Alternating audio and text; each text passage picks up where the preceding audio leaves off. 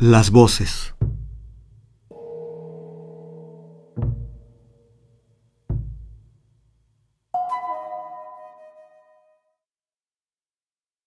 El secreto de la naturaleza solo se le revela al que sabe escuchar las voces. En esto no hay mentira, ni injusticia, ni soborno, ni dueño, ni poderoso, ni omnipotente. Todos influimos y somos influidos. Todos somos todo. Y la nube toma forma que le da todo el entorno. Cuando el viento sopla y en su camino encuentra el monte, el viento levanta y empuja al viento que tenía arriba. Y así, capa por capa se mueven y le dan forma a las nubes de los cielos.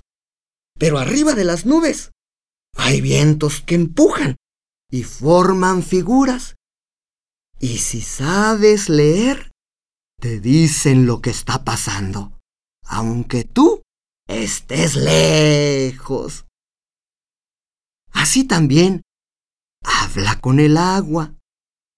Así también habla con la concha de las tortugas y las espirales de los caracoles y los aros de los troncos de árbol.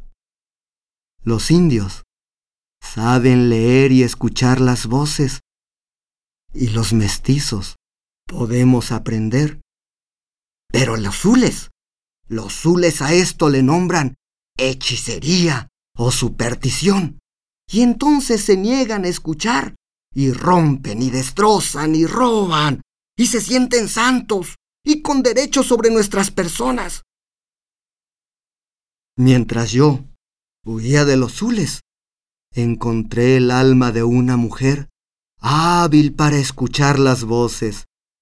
Ella portaba el nombre de María Wicaf.